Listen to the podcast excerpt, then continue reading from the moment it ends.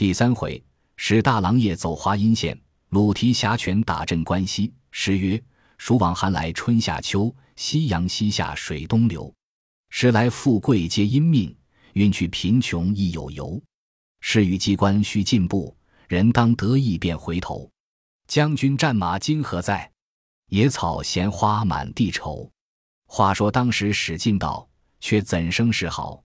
朱武等三个头领跪下道：“哥哥。”你是干净的人，休为我等连累了。大郎可把锁来绑缚我三个出去请赏，免得负累了你不好看。史进道：“如何使得？嫩地时是我赚你们来捉你请赏，枉惹天下人笑我。若是死时与你们同死，活时同活。你等起来，放心，别做圆辩。且等我问个来历缘故情由。”史进上梯子问道。你两个都头何故半夜三更来接我庄上？那两个都头答道：“大郎，你兀自赖理。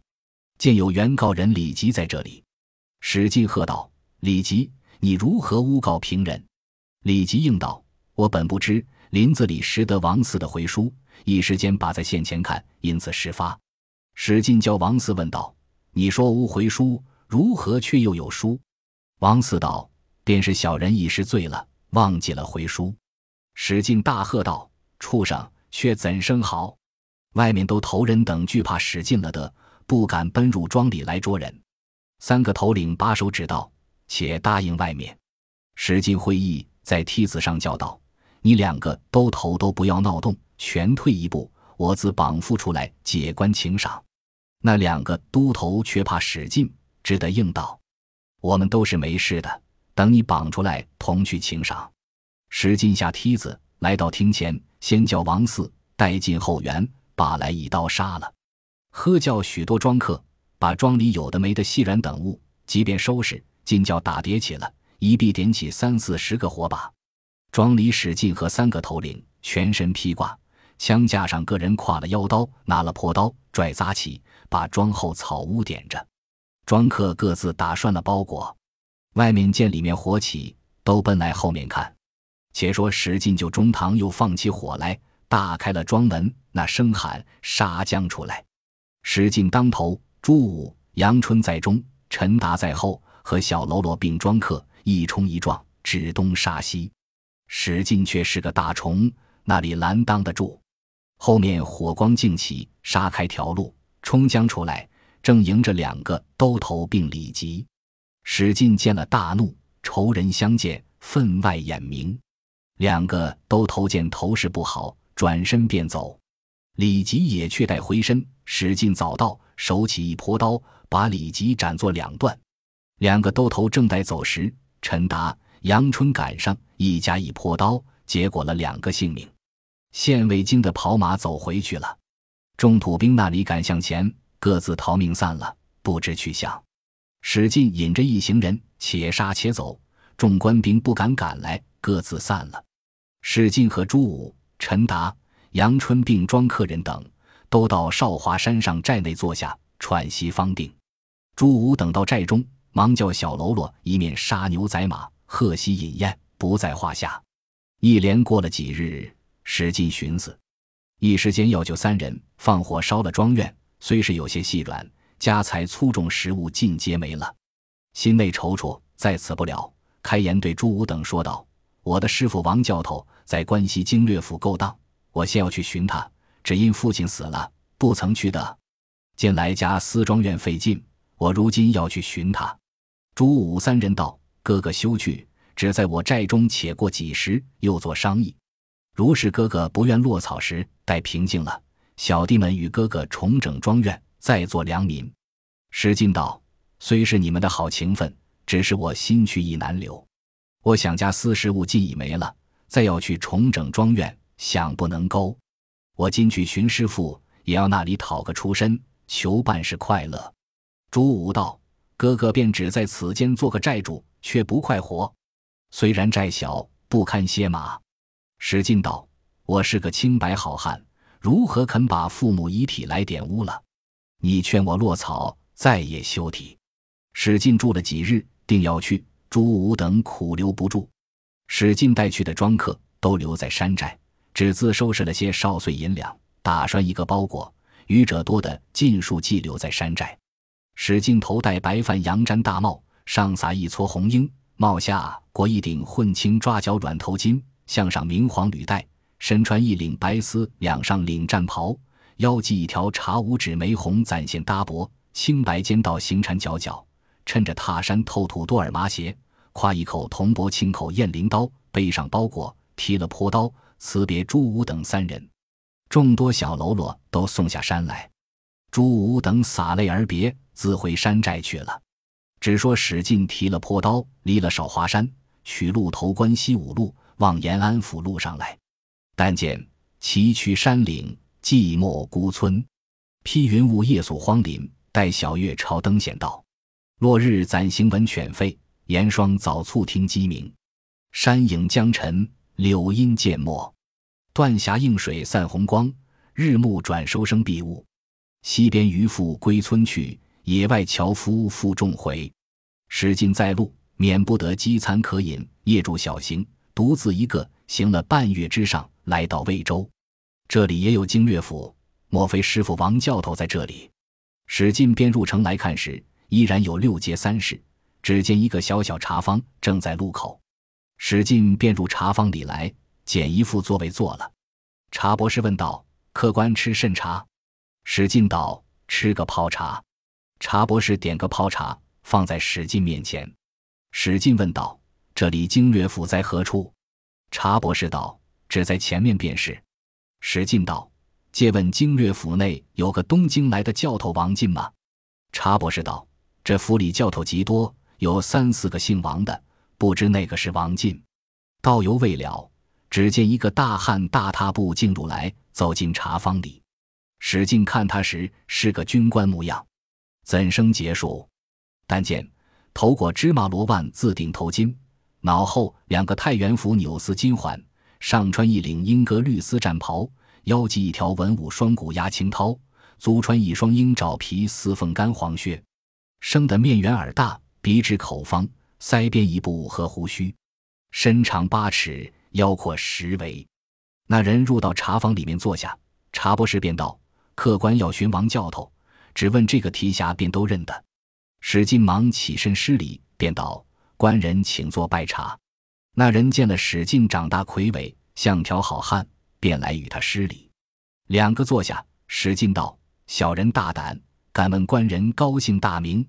那人道：“洒家是经略府提辖，姓鲁，会个达字。”敢问阿哥，你姓什么？史进道：“小人是华州华阴县人士，姓史名进。请问官人，小人有个师傅，是东京八十万禁军教头，姓王名进，不知在此经略府中有也无？”鲁提辖道：“阿哥，你莫不是史家村什么九纹龙史大郎？”史进拜道：“小人便是。”鲁提辖连忙还礼，说道：“闻名不如见面。”见面胜似闻名，你要寻王教头，莫不是在东京饿了高太尉的王进？史进道：“正是那人。”鲁达道：“俺也闻他名字。那个阿哥不在这里。”洒家听得说，他在延安府老种经略相公处勾当。俺这魏州却是小种经略向公镇守，那人不在这里。你既是史大郎时，多闻你的好名字，你且和我上街去吃杯酒。鲁提辖挽了史进的手，便出茶坊来。鲁达回头道：“茶钱洒家自还你。”茶博士应道：“提辖但吃不妨，只顾去。”两个挽了胳膊，出的茶坊来，上街行的三五十步，只见一簇众人围住白地上。史进道：“兄长，我们看一看。”分开人众看时，中间里一个人仗着十来条干棒，地上摊着十数个膏药，一盘子盛着。插把指标在上面，却原来是江湖上使枪棒卖药的。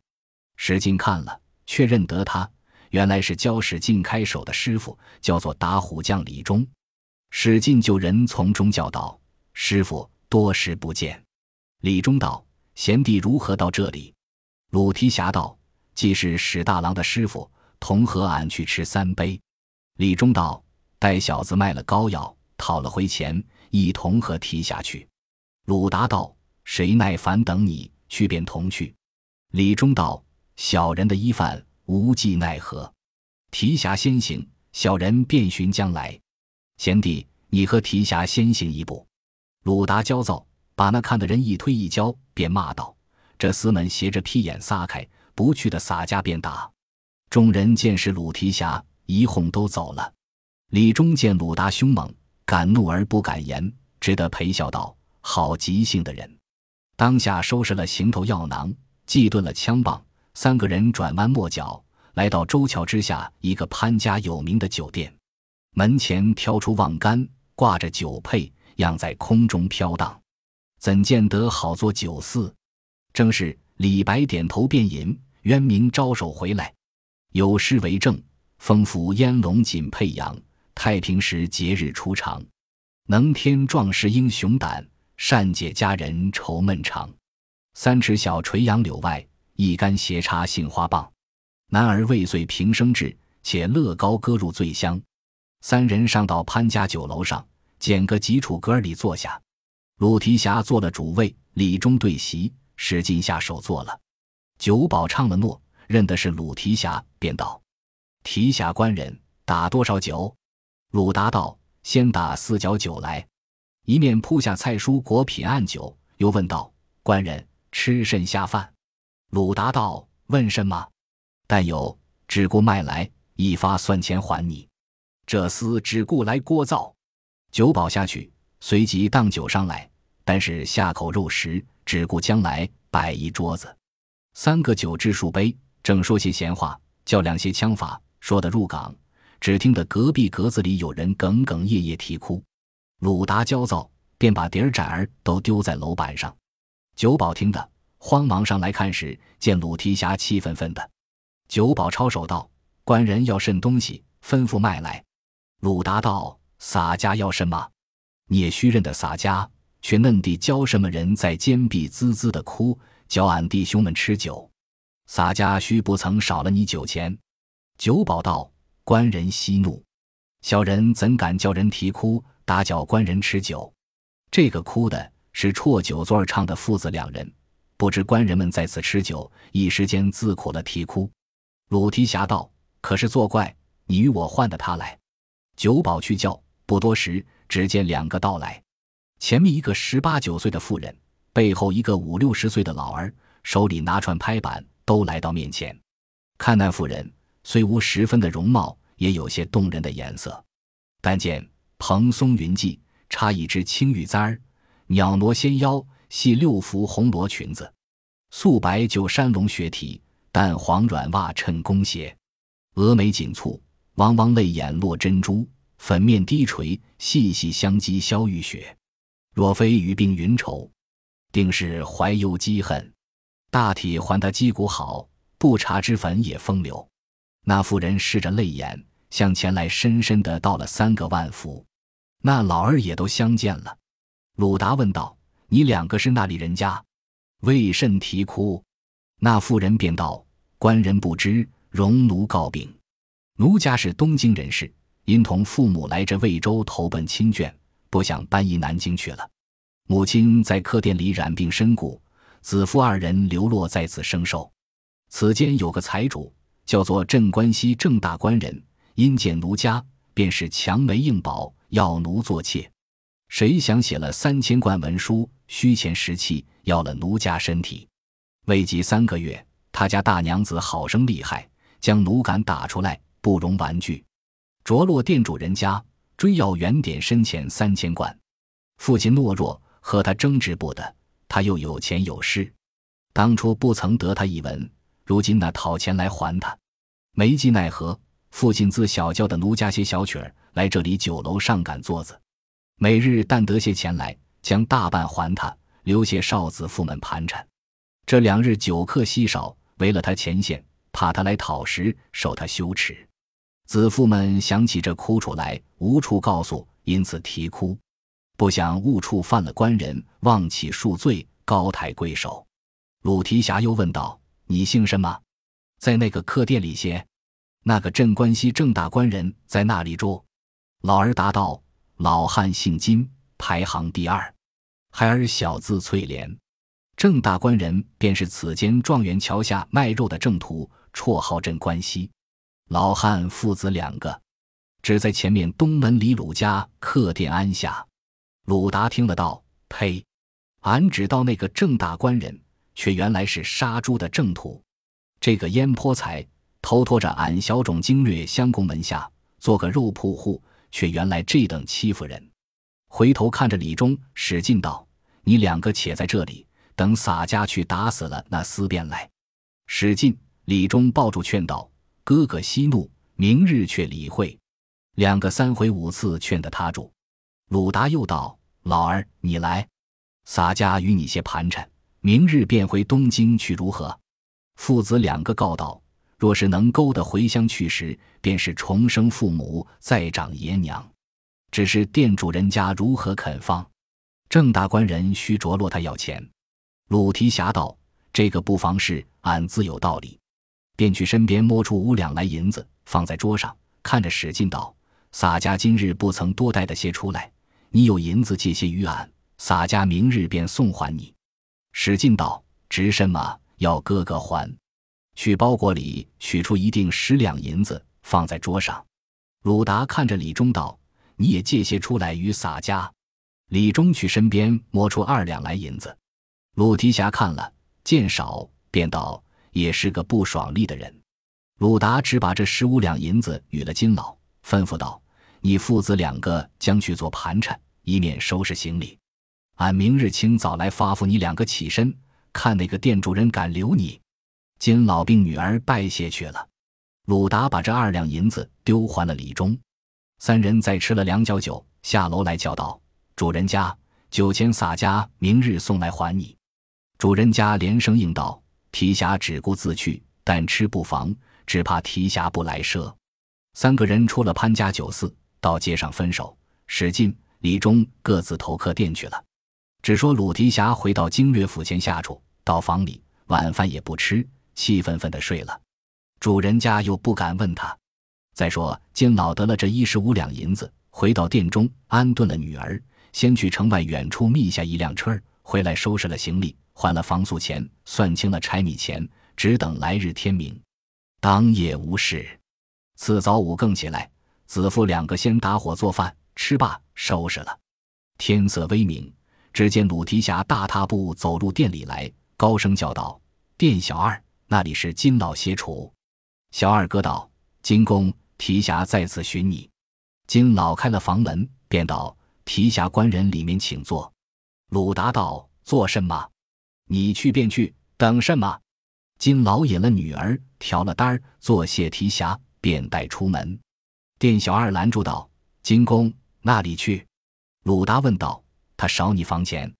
小二道：“小人房钱昨夜都算还了，须欠郑大官人点身钱，着落在小人身上看管他里。”鲁提辖道：“郑屠的钱，洒家自还他，你放着老儿还乡去。”那店小二那里肯放？鲁达大怒，叉开五指，去那小二脸上指一掌，打的那店小二口中吐血，再复一拳，打下当门两个牙齿。小二八将起来，一道烟走了。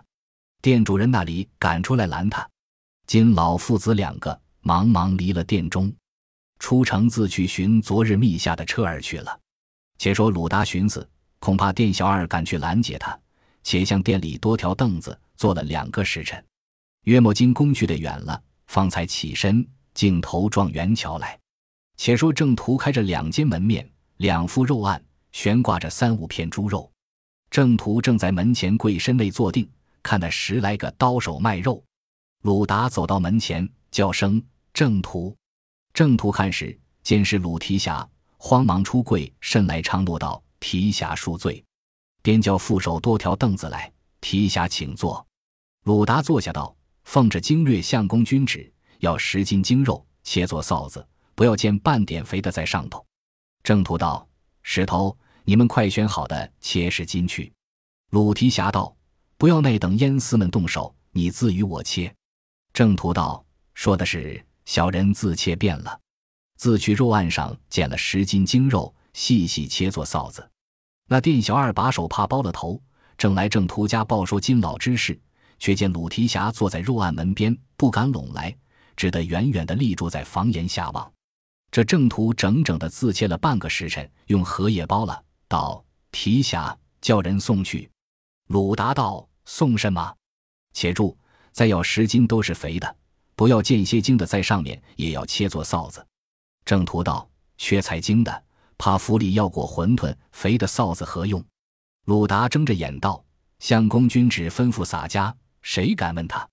郑屠道：“是，何用的东西？”小人切遍了，又选了十斤十标的肥肉，也细细的切做臊子，把荷叶来包了，整弄了一早晨，却得饭罢时候，那店小二那里赶过来，连那正要买肉的主顾也不敢拢来。正途道：“这人与提辖拿了，送江府里去。”鲁达道：“再要十斤寸金软骨，也要细细的剁做臊子，不要溅一些肉在上面。”正途笑道。却不是特地来消遣我。鲁达听罢，跳起身来，拿着那两包臊子在手里，睁眼看着郑屠说道：“洒家特的要消遣你，把两包臊子劈面打浆去，却四下了一阵的肉鱼。”郑屠大怒，两条粪气从脚底下直冲到顶门，心头那一把无名业火焰腾腾的按捺不住，从肉案上抢了一把剔骨尖刀，拖得跳江下来。鲁提辖早拔步在当街上。众邻舍并十来个伙家，那个赶向前来劝，两边过路的人都立住了脚，和那店小二也惊得呆了。郑屠右手拿刀，左手便来要揪鲁达，被这鲁提辖就是按住左手，赶将入去，望小腹上之一脚，腾地踢倒了在当街上。鲁达再入一步，踏住胸脯，提起那醋波儿大小拳头，看着这正屠道：“洒家使头老种精锐相公，做到关西五路联防时。”也不枉了叫做镇关西，你是个卖肉的操刀屠户，狗一般的人也叫做镇关西，你如何强骗了金翠莲？扑的只一拳，正打在鼻子上，打得鲜血迸流，鼻子歪在半边，却便撕开了个油酱铺，咸的、酸的、辣的，一发都滚出来。正途正不起来，那把尖刀也丢在一边，口里只叫打得好。鲁达骂道。直娘贼，还敢硬口！提起拳头来，就眼眶鸡眉烧指一拳，打得眼愣缝裂，乌珠迸出，也撕开了个彩帛铺的，红的、黑的、酱的都滚浆出来。两边看的人惧怕鲁提辖，谁敢向前来劝？正途当不过讨饶。鲁达喝道：“多，你是个破落户，若是和俺硬到底，洒家倒饶了你，你如何叫俺讨饶？”洒家却不饶你，又指一拳，太阳上正着，却似做了一个全塘水陆的道场，庆儿、博儿、挠儿一起响。鲁达看时，只见郑屠挺在地下，口里只有出的气，没了入的气，动弹不得。鲁提辖假意道：“你这厮诈死，洒家在打。”只见面皮渐渐的变了。鲁达寻思道：“俺只指望痛打这厮一顿。”不想三拳真个打死了他，洒家须吃官司，又没人送饭，不如及早撒开，拔步便走，回头指着郑屠师道：“你诈死，洒家和你慢慢理会。”一头骂，一头搭他不去了。街坊邻舍并郑屠的伙家，谁敢向前来拦他？鲁提辖回到下处，急急卷了些衣服盘缠，细软银两，但是旧衣粗重都弃了。提了一条齐眉短棒，奔出南门，一道烟走了。且说正途家中众人救了半日不活，呜呼死了。老小邻人进来州衙告状，正知府尹生听接了状子，看罢道：“鲁达系是经略府提辖，不敢擅自进来捕捉凶身。”府尹随即上轿，来到经略府前，下了轿子，把门军士入去报知。经略听的。叫请到厅上，与府尹施礼罢。经略问道：“何来？”府尹禀道：“好叫相公得知，府中提辖鲁达无故用拳打死士上正途，不曾禀过相公，不敢擅自捉拿凶身。”经略听说，吃了一惊，寻思道：“这鲁达虽好武艺，只是性格粗鲁，今番做出人命事，俺如何护得短？须教他推问使得。经略回府引道：“鲁达这人原是我父亲老经略处军官，为因俺这里无人帮护，拨他来做提辖。既然犯了人命罪过，你可拿他依法度取问。如若供招明白，你罪已定，也需叫我父亲知道，方可断绝。怕日后父亲出边上要这个人时，却不好看。福尹禀道：下官问了情由，何行深禀老经略相公知道，方敢断遣。福尹辞了经略相公，出到府前，上了轿，回到州衙里，升厅坐下，便唤当日缉捕使臣押下文书，捉拿犯人鲁达。当时王观察领了公文，将带二十来个做工的人，径到鲁提辖下处。只见房主人道。却才拖了些包裹，提了短棒出去了。小人只道奉着差事，又不敢问他。王观察听了，叫打开他房门看时，只有些旧衣旧裳和些被卧在里面。王观察就带了房主人东西四下里去跟寻，周南走到周北，捉拿不见。王观察又捉了两家邻舍病房主人，同到州衙厅上回话道：“鲁提辖拒罪在逃，不知去向。”只拿的房主人并邻舍在此。府尹见说，且教监下一面叫居及正途家林佑人等，点了五座行人，这样本地方官人并方乡里正再三检验已了。正途家自备棺木圣殓，系在寺院，一面叠成文案，一臂差人仗线缉捕凶身。原告人保领回家，林佑仗断有失就应，房主人并下处邻舍只得个不应。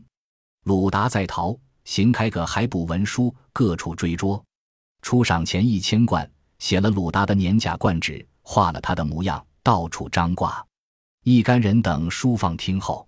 郑屠家亲人自去作孝，不在话下。且说鲁达自离了魏州，东逃西奔，却似失群的孤雁，趁月明独自贴天飞，漏网的活鱼，乘水势翻身冲浪跃，不分远近。起顾高低，心忙撞倒路行人，脚快有如临阵马。这鲁提辖茫茫似丧家之犬，急急如漏网之鱼，行过了几处州府。正是逃生不必路，到处变为家。自古有几般：饥不择食，寒不择衣，荒不择路，贫不择妻。鲁达心慌抢路，正不知投哪里去的是，一迷的行了半月之上。在路却走到代州雁门县，入得城来，见这市井闹热，人烟凑集，车马偏驰，一百二十行经商买卖，诸物行货都有，端得整齐。虽然是个县治，胜如州府。鲁提辖正行之间，不觉见一簇人众围住了十字街口看榜，但见福建搭背，交颈并头，纷纷不辨闲鱼，攘攘难分贵贱。张三纯胖不识字，只把头摇；李四矮矬，看别人也将脚踏；白头老叟尽将拐棒主自虚；绿鬓书生却把文房抄款目。行刑总是萧何法，句句俱一律令行。鲁达看见众人看榜，挨满在十字路口，也钻在丛里听时，鲁达却不识字，只听得众人读道：“代州雁门县，一奉太原府指挥使司该准魏州文字。”捕捉打死正途犯人鲁达，即系经略府提辖。如有人停藏在加速时，与犯人同罪；若有人捕获前来，或首告到官，只给赏钱一千贯文。鲁提辖正听到那里，只听得背后一个人大叫道：“张大哥，你如何在这里？”拦腰抱住，直扯进县前来。不是这个人看见了，横拖到拽江去。有分教鲁提辖剃除头发，削去髭须。倒换过杀人性命，薅脑杀诸佛罗汉，直教禅杖打开危险路，借刀杀尽不平人。毕竟扯住鲁提辖的是圣人？且听下回分解。本集播放完毕，感谢您的收听，喜欢请订阅加关注，主页有更多精彩内容。